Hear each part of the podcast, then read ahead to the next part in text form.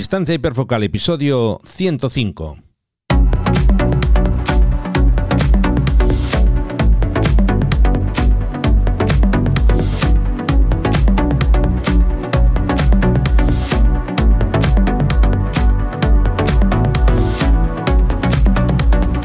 Hola, ¿qué tal? ¿Cómo estáis? Bienvenidos a un nuevo episodio de Distancia Hiperfocal, el podcast de fotografía de paisaje y viajes. Soy Rafa Irusta, fotógrafo profesional especializado en fotografía de paisaje. Y en el episodio de hoy hablamos sobre la importancia de salir a fotografiar acompañado. Pero antes de empezar, como ya es habitual, os quiero recordar las fechas de mis próximos talleres de fotografía de paisaje. Empezamos con Taller Costa Cantabria, del 23 al 25 de septiembre. Taller Costa de Llanes, del 7 al 9 de octubre. Taller Selva de Irati del 21 al 23 de octubre. Taller Sierra de Urbasa del 4 al 6 de noviembre. Y ya para finalizar los talleres de este año 2022, Taller Costa Vizcaya del 18 al 20 de noviembre. Ya sabéis, si os apetece disfrutar de un fin de semana fotografiando junto a mí, os dejo toda la información en rafairusta.com barra talleres.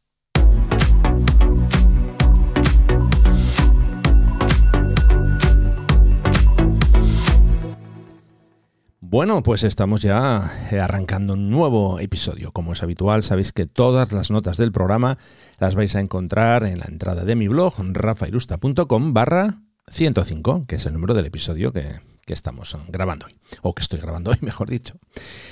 Bueno, eh, a ver, como ya sabéis, siempre estoy abierto a que me propongáis temas para abordar en el podcast. Y concretamente en el grupo de Telegram, pues ahí de vez en cuando eh, os lo recuerdo también, que si queréis que hablemos de cualquier tema, que me lo pongáis ahí.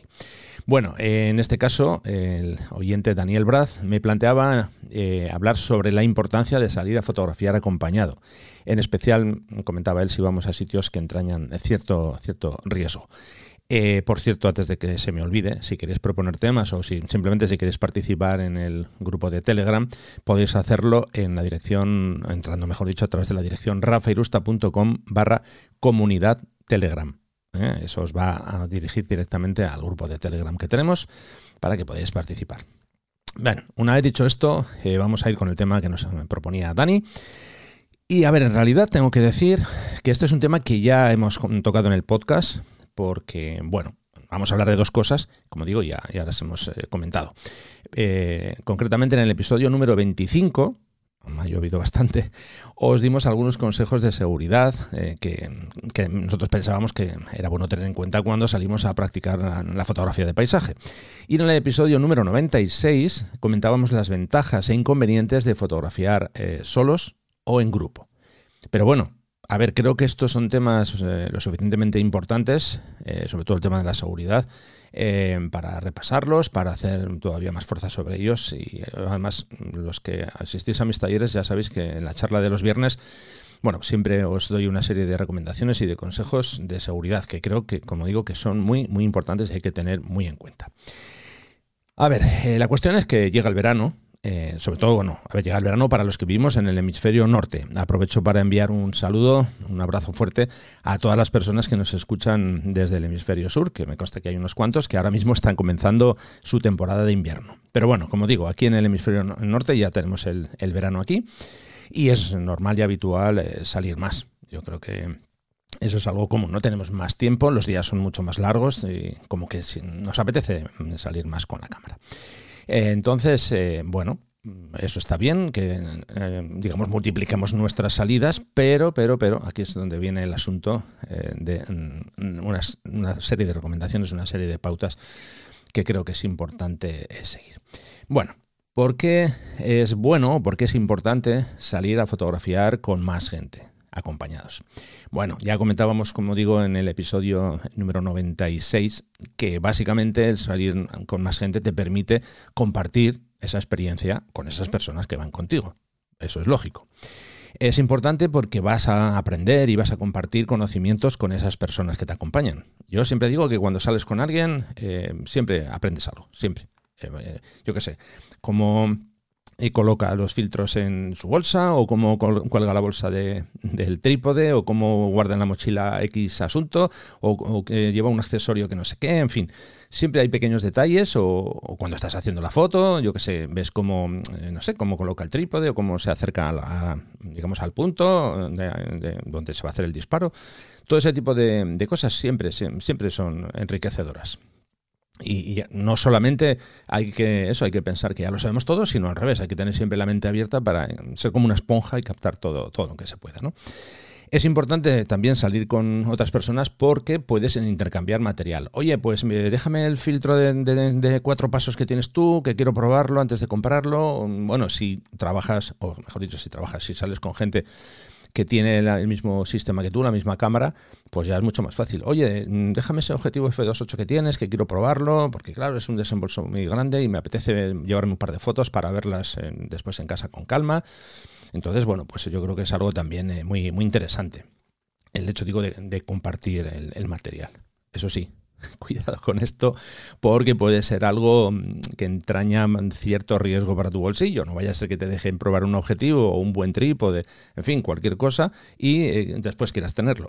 Entonces, esto digo que lo tengáis en cuenta que puede ser un riesgo añadido. No peligroso para vuestra salud o para vuestra integridad física, pero sí para, para el bolsillo.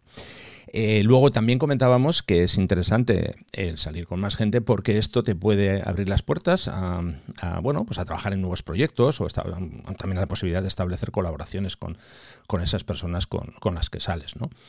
Y luego, sobre todo, un punto sobre el que vamos a hacer más fuerza hoy, que esto te da un plus de eh, seguridad a la hora de salir. Si sales con otra persona, pues es como si llevases contigo no sé cómo decirlo, un ángel de la guarda o incluso una copia, entre comillas, una copia de seguridad de, ti mismo, ¿no? Porque tienes ahí, en caso de que te pase algo a ti, pues tienes a otra persona que está, que está contigo. Cualquier imprevisto, porque pueden pasar muchísimas cosas. Un accidente, un, que te caes, eh, que se te estropea en el coche. Bueno, si vais los dos en el mismo vehículo, pues es todo un poco más complicado, ¿no? Que es lo que, lo que se suele hacer. Pero bueno, insisto, yo creo que el hecho de salir eh, con otra persona, sobre todo, como decía Dani, eh, cuando vas a algún lugar que tiene cierto riesgo, eh, yo creo que es, que es bueno y es positivo. Y por supuesto, yo siempre lo, voy a recomendar. Eh, eh, el asunto es que eso, independientemente de que seáis dos o tres o cuatro, el número que, sea, bueno, hay que tener en cuenta, como ya decía antes, una serie de, recomendaciones. La primera que hay que tener en cuenta esto va para todos, da igual que ya digo que seáis uno, dos, tres o cincuenta, y es un consejo que creo que tenéis que tener grabado a fuego. Nunca debéis poneros en peligro de forma innecesaria para conseguir una fotografía. En serio, nunca. No merece la pena. Eh, hacedme caso. No, ¿eh? eh a veces, eh, bueno, se ven en redes sociales muchas fotos de alguien que se ha subido a lo alto de, pues no sé, de una roca o, a lo alto de un pico para conseguir wow, ese fotón que le van a le va a dar no sé cuántos me gusta en redes sociales. En fin, eh, cada uno sabe lo que hace con, su vida, con su cuerpo al final. Eh, digo porque es lo que estás poniendo en peligro, tu vida y tu cuerpo ahí en esas situaciones. Yo creo que es completamente innecesario, pero vamos, ya digo, ¿eh? haya cada cual, pero insisto. Mi consejo es nunca te pongas en peligro para conseguir una fotografía. No merece la, pena. Es mejor que hagas mm, muchas más fotografías menos espectaculares si quieres, pero bueno, que, puedas hacer muchas más y que puedas contarlo. ¿De acuerdo? Bueno, eh, una vez mm, dicho esto, este pequeño sermón, vamos ya con, los consejos, que he hecho aquí una lista, eh, consejos o recomendaciones que yo os, quiero eh, proponer. Venga, vamos allá. Como ya digo, es muy importante hacer fotos, todas las que puedas mejor, pero tienes que tener muy en cuenta el entorno en el que te estás moviendo el, lugar en el que estás haciendo esas fotos. Hay zonas que son más cómodas que otras, entonces eso tienes que hacer una especie de escaneo cuando llegas al lugar. Bueno, incluso yo te diría que antes, si preparas un poco la, localización, bueno, pues con información que puedes encontrar en, Internet, muchas veces en Google tienes mucha información, eh, ya te puedes hacer una idea, ¿no? Si el acceso es fácil, si es complicado, si es un camino de piedras, si es un camino de tierra, en fin. Ese tipo de información conviene llevarla anotada antes, porque así llevas un poquito mm, con una, previsión o con una idea eh, ya establecida de lo que te vas a encontrar. obviamente derivado de este punto eh, viene el siguiente, que es mira dónde pisas. Debes mantenerte siempre alerta. Tienes que estar concentrado. Está bien que vayas con otra persona y muchas veces vamos hablando, vamos charlando, pero, insisto, hay que tener concentración en el terreno por el que nos estamos moviendo puede haber rocas eh, que yo sé que, que en fin que, están sueltas pueden, puede ser una zona de rocas mm, resbaladizas puede haber agujeros eh, puede haber un saliente puede ser un precipicio por el que te estás moviendo que, por el que hay que tener eh, bastante cuidado pueden ser caminos mm, o sendas complicadas. Entonces ya digo todo eso hay que, hay que mantenerlo muy hay que mantenerse muy alerta hay que tenerlo muy en cuenta. De acuerdo eh, punto importante también, derivado de esto, muchísimo cuidado si vais a un entorno con niebla. En serio, muchísimo cuidado.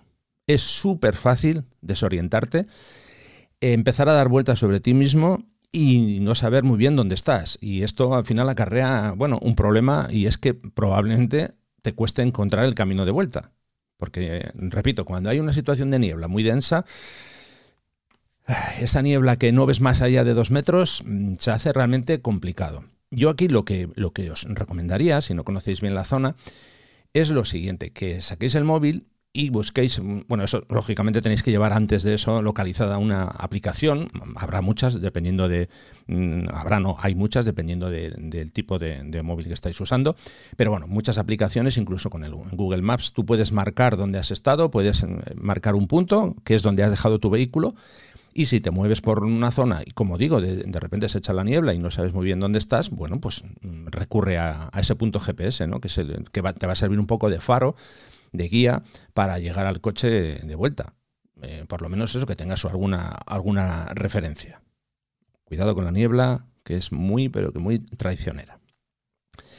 Punto importante, eh, esto es muy, pero que muy eh, recomendable. Avisa siempre del, sitio, del lugar al que vas a ir y más o menos calcula cuándo vas a, estar de vuelta.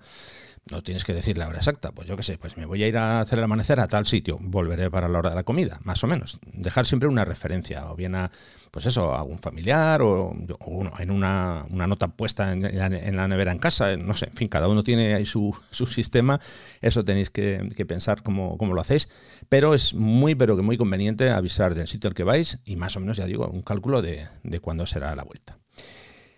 Punto súper importante, consulta alguna de las aplicaciones, que hay cientos y cientos, eh, sobre el tema del clima. Ya sé que muchísimas no aciertan, siempre os lo digo, que yo tengo un montón y, la verdad que fiable 100% no hay ninguna. Pero bueno, alguna te, con alguna te puedes llevar alguna referencia, ¿no? Más o menos, de pues yo qué sé, se prevén tormentas o no, o se prevé un cambio brusco de, temperaturas, o que de repente dicen, bueno, pues eh, yo qué sé, viene un temporal, en fin, todo ese tipo de informaciones, bueno, llevarlo, en, tenerlo en cuenta, llevarlo anotado, o si no anotado, bueno, tenerlo en, en cuenta, ¿no?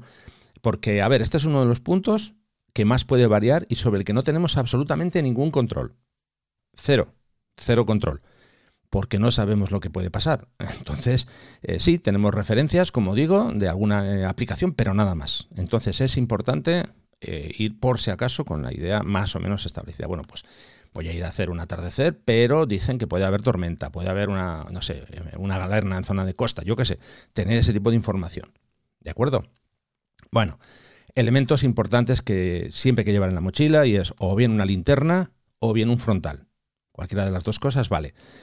A mí me gusta llevar un frontal porque eso me da, me da la posibilidad de, tener los brazos libres y en caso de que voy caminando, por lo que sea me resbalo me caigo, pues puedo echar las manos. Si llevo la linterna, a ver, también puedo echar las manos, pero incluso corro el, riesgo de que se, se caiga la linterna, se golpee y deje de funcionar. Entonces, bueno, yo siempre, como digo, siempre llevo un frontal.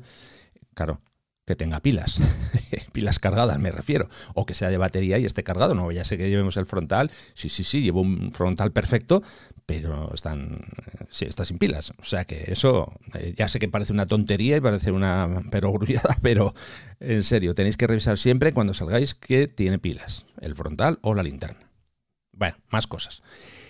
Importante, muy importante, siempre una cantimplora con agua para mantenerte hidratado. Hay muchísima gente, muchísima gente, sobre todo yo lo veo en mis talleres, que no están acostumbrados a llevar ni agua ni una cantimplora.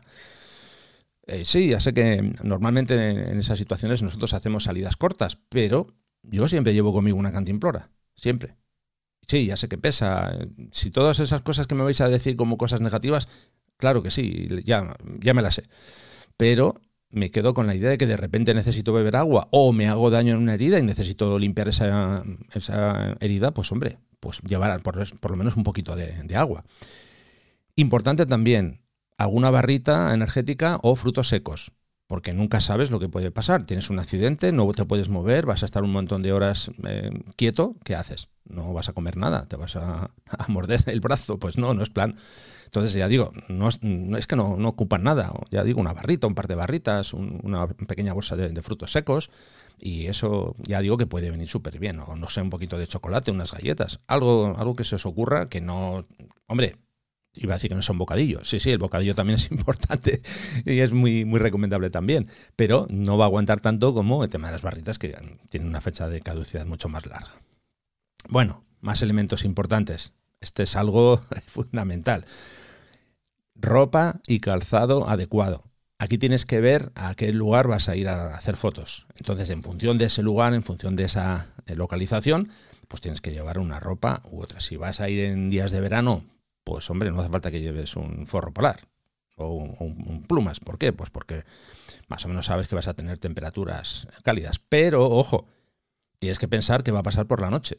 Porque a lo mejor tienes por el día una temperatura de 24, 28, 30 grados pero por la noche baja, no sé, 12. Entonces, imagínate por lo que sea, insisto una vez más, que te puede pasar cualquier cosa, pues llévate por si acaso algo de ropa de, abrigo. Y bueno, calzado, pues ya digo, eh, ya sé que en verano nos apetece no llevar botorras de monte, pero en fin, si vas a hacer una caminata, pues, pues ir con unas eh, las típicas cholas, pues eh, para tus pies no va a ser lo más, lo más recomendable. Otro de los elementos que yo siempre llevo conmigo es un pequeño botiquín. No tenemos que llevar una caja, de, ¿sabéis? ¿no? De 24 kilos, no. Un pequeño botiquín con lo básico, unas tiritas, una, una tijera, yo que sé, un poquito de, de, para limpiar, en fin. Dos, dos, tres cosas básicas. Estos botiquines se encuentran en muchísimas tiendas, en fin, hay muchísimos sitios donde comprarlos. No suelen ser muy caros y sobre todo importante, no pesan mucho, ocupan poco y caben en, en la mochila sin ningún problema. Otro de los elementos que me gusta llevar cuando salgo por ahí en la mochila es un walkie-talkie. Claro, cuando salgo acompañado, si voy solo, llevar un walkie-talkie solo pues no tiene mucho, mucho sentido. Bueno, fuera, fuera de, la broma. A ver, cuando yo salgo con, con a hacer fotos, pues eh, lógicamente vamos juntos a las localizaciones. Pero, ojo, pero eso no significa necesariamente que tengamos que estar pegados el uno al otro. No, porque una vez que llegamos a, imaginemos que vamos a, a una playa, bueno, pues cada uno toma su, rum su, rumbo, a lo mejor eh, llega un momento que de repente miramos y no nos vemos. A ver, intentamos siempre que haya un contacto visual, ¿no? Por, así podemos, mm, digamos, eh, hacer una, una, pequeña monitorización de si a alguien le pasa algo, yo qué sé, que te resbalas, te caes. Bueno, entonces si hay un momento en el que no hay contacto visual, sabemos que tenemos el walkie, lógicamente, y podemos recurrir a él, ¿no? Sobre todo, en zonas donde no hay buena cobertura eh, con, el teléfono, porque muchas veces damos por, por sentado, si llevo teléfono, ya con esto ya me puedo comunicar. Bueno, sí, te puedes comunicar si hay cobertura. Si no hay cobertura, pues lo tienes un poquito más complicado, ¿no? Entonces, ya digo, un walkie-talkies no son demasiado caros. Nosotros, ya digo, que siempre lo llevamos conmigo, o sea, con nosotros, cada uno en su mochila y, a ver, obviamente no lo llevamos todo el rato encendidos y vamos juntos, pero en el momento que nos separamos y ya, como os comento, no, no hay contacto visual, pues ya eh, eh, los, los, encendemos y ya podemos comunicarnos sin ningún, sin ningún problema. Como digo, otro de los elementos de, de seguridad. Como veis, todas, eh, muchas de estas recomendaciones, no todas, pero muchas de estas, tienen que ver con salir acompañado, claro, porque, insisto una vez más, no tiene sentido que vaya con un walkie si voy solo. Entonces, por eso, la importancia de salir a, fotografiar acompañado, que, es el tema que nos ocupa hoy, pues como digo, tiene, tiene mucho que ver con, con todas estas recomendaciones que os estoy dando. Algunas son más en plan individual y otras son cuando mm, vamos en, en grupo, más de una persona. Vamos a, si os parece, a centrarnos ahora en algunas recomendaciones eh, orientadas a cuando se practica fotografía de costa. Es un poco diferente a cuando estamos en, en la montaña, por razones obvias que, que os voy a ir comentando ahora. Bueno, sobre todo cuando vamos a hacer fotografía a una playa que tenga mucha roca, que las hay sobre todo aquí en el norte, las hay de forma más, más abundante. Eh, es, cierto que, en zonas como Cantabria, pues la mayoría de las playas sí que tienen arena fina y demás, pero ya si nos vamos hacia Asturias, bueno, pues ya la cosa cambia un poquito. También hay playas de ese tipo, pero también hay otras playas que tienen mucha, mucha roca. Entonces, eh, son rocas que muchas veces mm, tienen algas, tienen una, una, capa bastante fuerte de algas y aún así, aunque no tengan algas, son especialmente resbaladizas. Entonces, a ver, esto es un consejo que doy siempre. Cuidado, repito, cuidado cuando te vayas a mover con el equipo ya montado. Esto es un clásico. Vamos a una playa, montamos el trípode, ponemos la cámara en el trípode, bien, hacemos nuestra foto y decimos, ah, bueno, me voy a mover 15, 20 metros porque creo que desde allí hay una buena posición y bueno, ¿qué me va a pasar? 10, 15 metros, pues esto no hay, no hay ningún problema. Echamos la cámara al hombro y a los 2-3 metros resbalón y catapún. Y esto no es un caso hipotético, es que lo he visto muchas veces. En serio, hacedme caso con esto. Soy muy pesado con este tema, muy pesado, mucho, mucho. Y sé que, que yo sé que da mucha pereza, porque a mí también me pasa el decir, a ver, si me voy a mover 10 metros, ¿para qué narices voy a quitar la cámara, voy a meter la mochila? Hacedme caso en serio, que no es, no es una pérdida de tiempo. Es mejor a perder esos 15, 20 segundos en quitar la cámara, meterla en, la mochila, cargar con la mochila, movernos. Podemos llevar el trípode en la mano, eso sin ningún problema. a veces yo incluso lo uso como si fuera un bastón para, pues eso, para eh, apoyarme. Y cuando llegamos ahí montamos de nuevo la cámara. Hacedme caso. Esto es que, en serio, os lo digo, es que he visto muchas veces caídas de este tipo. Y como son caídas en zonas de roca, pueden pasar varias cosas. Lo primero, que vosotros os hagáis daño. Y aparte de eso, el equipo que lleváis. A ver, llevamos normalmente equipo que nos ha costado mucho esfuerzo comprarlo. Son equipos caros. Y son equipos que cuando se golpean de forma brusca contra una roca, pues pasa lo que pasa. Entonces, insisto, Mm, cuando te vayas a, cambiar de posición, 5, 10, 15 metros, da igual, mejor quitar la cámara de encima del trípode. Yo lo digo. Luego, a partir de ahí, cada uno sabe lo que, lo que tiene que hacer. Yo, ya os insisto, he visto varios casos de caídas y accidentes y al final, pues, eh, el equipo es el, que más sufre. ¿Mm?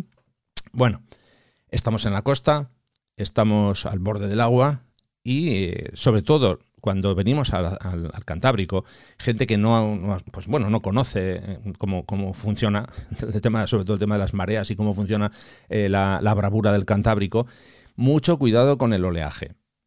A ver, no va a venir una ola de 17 metros y nos va a tapar. No, no, no hablo de eso pero sí puede venir una ola que no te la esperas y de repente pues te llega el agua por encima de la rodilla y pues bueno, te, moja a ti, te moja a la mochila, porque claro, muchas veces llevamos la mochila, la dejamos a, nuestro pie, un metro por detrás, y cuando nos queremos dar cuenta pues el agua nos ha tapado la mochila. En fin, eso mejor dejamos la mochila al fondo, ¿eh? cogemos el equipo, nos desplazamos hacia el borde del agua y ahí cuidado.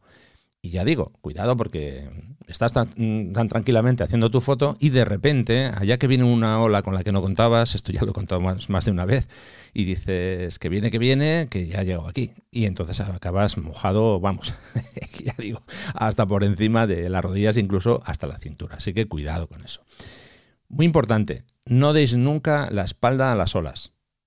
En serio, no deis nunca la espalda a las olas. Eh, a veces mm, estamos mirando hacia el mar, tenemos, bueno, pues una vista, puede estar mejor o peor, pero de repente, ay, vemos que el color está por el interior. Entonces nos giramos y en ese momento estamos completamente eh, despistados, no sabemos lo que viene por detrás. Y como digo, de repente puede venir una ola que no te la esperas y eh, pues te puedes poner de agua hasta arriba. Así que cuidado con eso. Eh, a la hora de acercarte al borde, cuando estamos en una zona de acantilados, en zona de costa sobre todo, a ver, que ya, sé que todos queremos llegar al punto de yo quiero estar ahí lo más cerca posible. Sí, pero no hace falta apurar tanto, no hace falta llegar a la pata que está en la última roca que asoma. No, no, hacen caso con esto también que no, que no, no hace falta, ¿no? Eh, nos ponemos un poquito más atrás, modificamos la, la, posición de la cámara a la hora de buscar la composición y ya está. Si es que el resultado va a ser, va a ser lo mismo. Es más, es más. Si nos ponemos un poquito más atrás, vamos a tener un añadido en la composición, que va a ser el borde del acantilado, el borde de la roca, que eso puede ser un elemento muy interesante a la hora de hacer una composición. Entonces, a veces nos empeñamos, ya digo, en ponernos en el borde. Esto es aplicable también cuando estamos en una zona de montaña. ¿eh? Que buscamos ahí, yo quiero estar aquí colgado. No, si es que, insisto, si es que muchas veces eso es contraproducente a la hora de, digamos, de hacer un planteamiento creativo de la escena que queremos captar es que eso no nos va a aportar realmente, bajo mi punto de vista, nada especialmente positivo. Entonces, bueno, yo creo que mejor quedarse un poquito, un poquito más atrás. ¿De acuerdo? Eh, situaciones de viento, sobre todo en estas, en estos lugares donde estamos demasiado, pues eso, demasiado eh, expuestos, vamos a, llamarlo así, en un acantilado, en un alto de montaña, en puede ser un mirador, pero aquí viene lo de siempre, no, no, no, yo estoy en un mirador, pero me tengo que subir al borde del mirador, ¿cómo voy a hacer la foto desde abajo? sí, vale, vale, pues nada, ponte en el borde del mirador y que venga una racha de, viento, una racha fuerte que no la controlas y te puede desestabilizar o a ti o de repente el trípode sale volando, en fin, porque esto es muy habitual, ¿eh? De repente ver como un trípode, pum, pum, catapum, que se cayó. Entonces, eh, trípode, cámara encima, objetivo, Así que mejor asegurar. Eh, hemos hablado antes también de ropa y calzado adecuado. Y si estamos hablando de fotografía de costa, la sección sobre la que estamos comentando ahora, recomendable, muy recomendable. Botas altas que te cubran pues prácticamente toda la pierna o vadeadores. Los vadeadores son como si fuera una especie de buzo, no llega a ser un buzo completo, pero bueno, es una especie de, bueno, una especie no, un pantalón con bota eh, incluida y tiene un peto. Entonces, eh, esto te cubre obviamente bastante más. Pero cuidado, cuidado, esto ya lo he dicho más de una vez. Cuidado por el efecto, mm, lo que yo llamo de, falsa seguridad. Estamos con este vadeador y decimos esto ya está. Aquí me puedo meter hasta la cintura porque no hay ningún problema. Sí, sí, claro, te puedes meter hasta la cintura. Esto puede pasar no solo en la costa, sino si estás, imagínate que estás en, haciendo fotografía, pues no sé, en un río quieres hacer una, cascada y ves que delante de la cascada pues hay un bueno hay un pozo un poco importante pero dices tú no tengo problema porque tengo el vadeador y yo me meto aquí sin ningún problema vale. Qué pasa si por casualidad viene una cantidad de agua que no controlas y se te cuela por dentro bueno pues todo el agua que entra por dentro es peso añadido que en caso de que tú te resbales y te caigas, pierdas en el, equilibrio, todos esos kilos se suman a los de tu cuerpo para luego intentar levantarte. Y creedme que no es fácil levantarte una vez que te has caído, estás ahí dentro del agua, te está entrando más agua, no, es fácil. ¿eh? Entonces, el tema de los vadeadores, cuidado. Yo, si no lo tenéis muy controlado, recomiendo mejor las botas altas. Lo de trabajar en costa con catiuscas, que es algo que me preguntan mucho cuando alguien quiere venir a uno de mis talleres, es perfectamente válido. Ahora, también os digo que las personas que usan catiuscas, el 99,9% acaban con las catiuscas llenas de agua. eso, lo, tengo súper visto. También, a ver, también digo con esto que no, no son indispensables botas altas para hacer fotografía en costa, para nada. Lo único que a mí me gusta llevar botas porque eso, a ver, me facilita entrar más en, la, digamos, en, la fotografía que quiero, que quiero fotografiar, valga la redundancia, en la escena, mejor dicho, vamos a, decirlo bien. Me, permite entrar más en la escena que quiero fotografiar. Entonces, ese, ese plus de, poder meterme uno o dos metros, bueno, pues a mí personalmente me, me, gusta, me gusta y para mí, ya digo, es un, es un plus, ¿no? Importancia de salir a fotografiar acompañado, sobre todo, dejamos ya la fotografía de costa cuando hacemos fotografía nocturna. Aquí no me voy a parar demasiado porque ya sabéis que no practico habitualmente fotografía nocturna, pero vamos, que todo lo que hemos dicho hasta ahora es perfectamente eh, aplicable, ¿no? Con el añadido que si, a ver, si ya tenemos riesgos cuando estamos haciendo fotografía, mm, vamos a llamar de día, aunque sea al amanecer o al atardecer, que ya no están de día, pero bueno, en situaciones de luz eh, suficiente, Imaginad cuando estamos en entornos oscuros.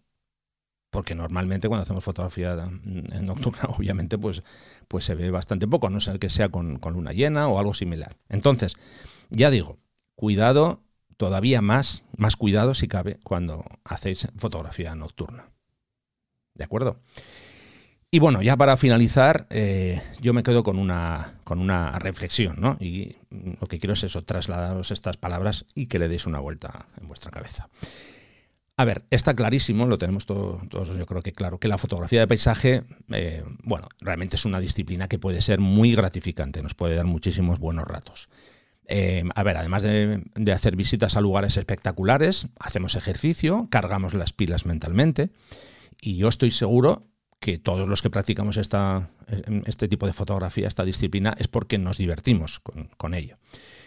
Eh, eso, en eso creo que estamos de acuerdo. Pero, pero para mí es muy importante tomar medidas de precaución para evitar accidentes y sobre todo no arriesgar más de la cuenta. En serio que no merece la pena el riesgo para conseguir una foto. Y ya, obviamente, como reflexión final, como hemos dicho durante todo este episodio, es muy recomendable salir a fotografiar acompañados. Tiene muchísimas ventajas. ¿De acuerdo? Cuidado y buenas fotos.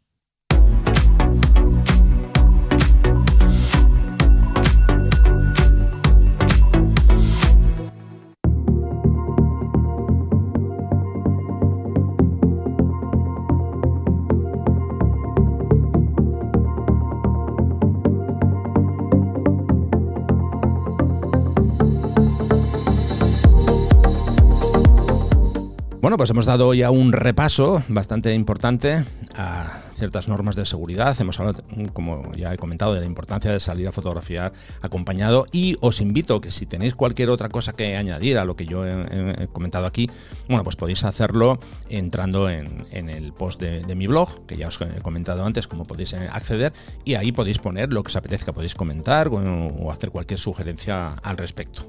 ¿eh? Eso que tenerlo siempre en cuenta, que vuestra participación es importante y estáis invitados, invitadas a todo el mundo a que comentéis lo que os apetezca. Estamos llegando ya al final. Ya sabéis, eh, no os voy a repetir todo el listado de los talleres, pero sabéis que tenéis toda la información de mis talleres en rafairusta.com barra talleres. En ellos podemos mm, comentar todo esto que hemos hablado aquí. Además, mm, ya os he dicho que son recomendaciones que yo doy siempre. Y, en fin, ya sabéis que estáis invitados. rafairusta.com barra talleres. Eh, más cosas. Eh, bueno, ya sabéis que está en marcha la academia. Eh, podéis entrar a la academia en rafairusta.com barra academia. Con una noticia importante, además, los que estéis en el grupo de Telegram ya lo sabéis. voy a publicar de forma mensual una revista, una revista fotográfica, y esa revista va a incluir las fotografías de todas las personas que estáis dentro de la academia. ¿De acuerdo? No os preocupéis por el nivel de vuestras fotos, eso no tiene absolutamente nada que ver. Yo quiero que la revista sea algo participativo con la comunidad que estáis formando parte de la academia. Entonces, si os apetece que vuestras fotografías aparezcan en esa revista, es muy sencillo. Solamente tenéis que entrar en rafailusta.com barra academia. Ahí os apuntáis, hay en este momento dos niveles, os apuntáis en cualquiera de los dos niveles vais a tener participación y a partir de ahí, bueno, una vez que os apuntéis ya veréis eh, el post donde voy a explicar eh, cuáles son los requisitos de las fotos, el tamaño y demás. Y con eso, como digo, cada mes iré publicando una revista que va a incluir las fotografías de las alumnas y alumnos de la academia. ¿Entendido? rafairusta.com barra academia. Esto ha sido todo, muchísimas gracias por llegar hasta aquí. Sabéis que os aprecio un montón, que estoy encantado de que me hagáis compañía. Como siempre, es un enorme placer saber que puedo contar con vosotros y en 15 días estaremos por aquí de nuevo reunidos y dando guerra. Así que muchísimas gracias por escuchar este episodio de Distancia Hiperfocal. Buenas fotos y hasta pronto.